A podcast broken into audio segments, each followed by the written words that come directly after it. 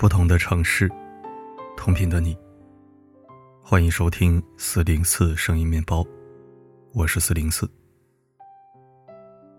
你每天的屏幕使用时间有多久？曾有人发起过投票，数据显示，百分之四十的人每天使用手机十小时以上。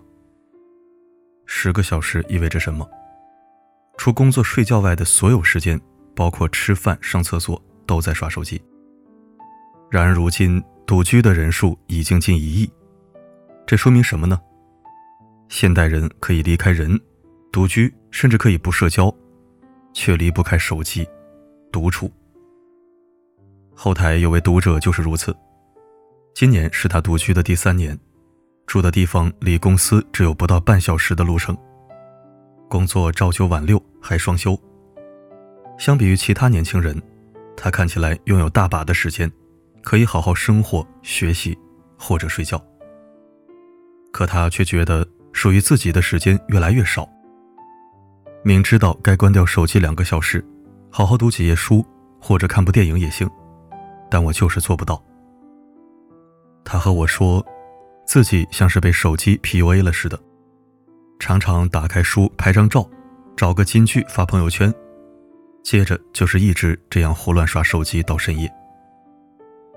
朋友圈收获的赞，的确可以让自己快乐一瞬，可虚度时光给他带来的焦虑，却久久无法消解。我不禁想起前几日看到的一句话：社交媒体对一个人来说最大的负面影响之一，是让我们的心中有了假象的观众，我们时时接受审视，因此无法耐心的做那些对我们生命真正重要的事情。那若试着将这些虚无的观众屏蔽，会有什么后果？令人心动的 offer 这一季是医学生之间的竞争。和以往一样，这八位就算不是最厉害的，也一定有自己的过人之处。可科研型学霸刘畅，实习第一天就翻了跟头。面对导师一个接一个的提问，发了懵，听着同学对答如流，只能束手无措。然而在一天的工作结束。他没有找人哭诉，也没有一个人郁闷，而是给自己放了一首音乐，开始恶补相关知识点。他说：“既然来了，就要争第一。”当时看着这一幕，我就想起一句话：“孤独是一个花园，但其中只有一棵树。”但若真的如此，那流畅就是最好的园丁，他把一切时间都用来栽培自己。结果是什么呢？树长得枝繁叶茂，郁郁葱葱。在后来的每一次考核中，刘畅不仅完成度极高，且表现拔萃。记得有一次团队合作，他所在的队伍拿了第二名，同伴感到惋惜时，他却安慰道：“为什么非得拿第一呢？我觉得扪心自问，这个患者真的来了，我感觉我知道该怎么做了。我想，他不是不好胜了。”而是作为亲手掌舵自己人生的人，不会因为眼前的一点得失就迷失方向。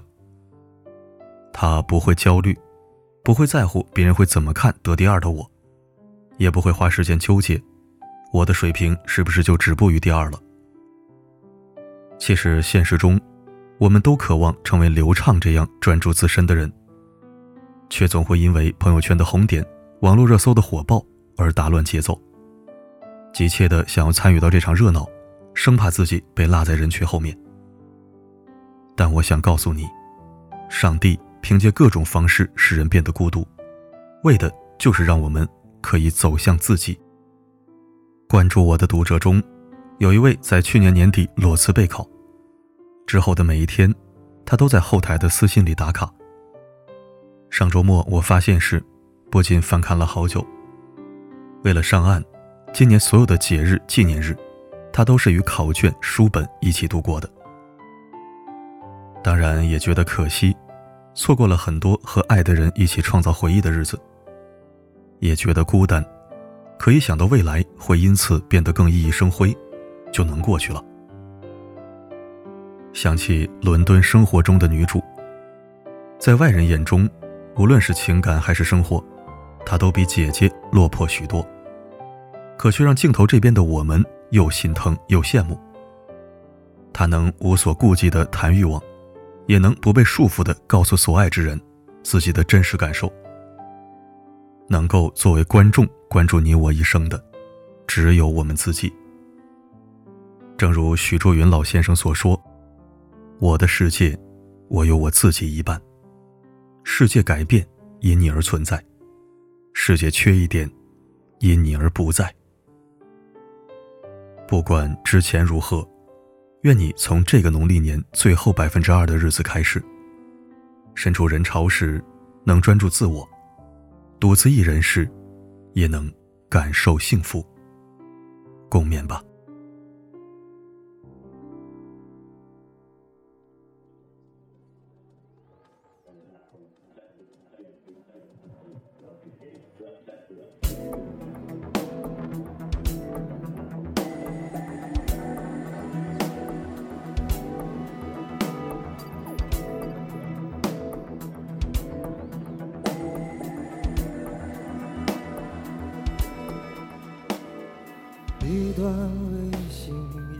感谢收听。真的，孤军奋战的你大可不必感到孤独。说的浪漫些，其实你这是充分享受到了完全的自由。独处的时候，你都会做些什么呢？欢迎在评论区和我聊聊，和大家聊聊。好了，今天的分享就到这里。我是四零四。不管发生什么，我一直都在。日月蹉跎，小起大落，光阴里有多少景色？偶尔也心口一热，什么都不说，好过亲手把它撕破。路还长，梦还多。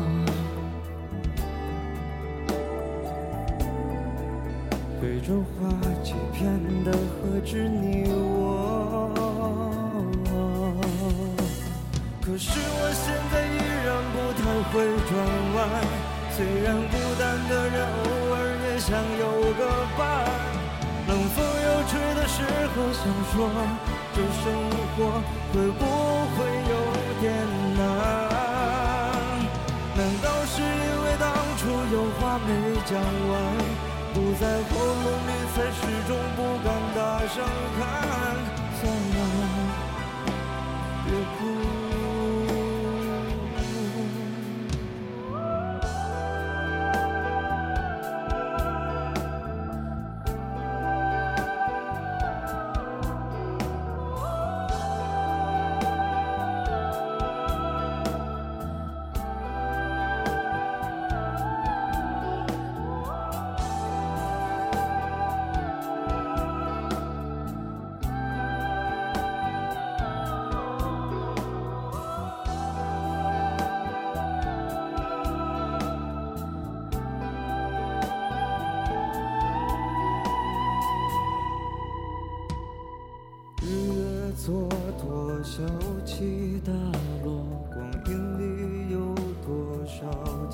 景色？偶尔也心口一热，什么都不说，好过亲手把它撕破。路还长，梦还多。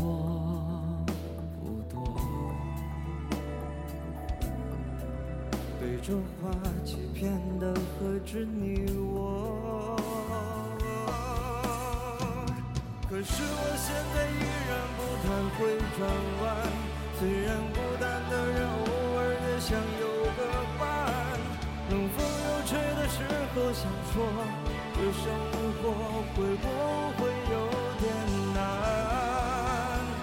难道是因为当初有话没讲完？堵在喉咙里，却始终不敢大声喊。算了，别哭。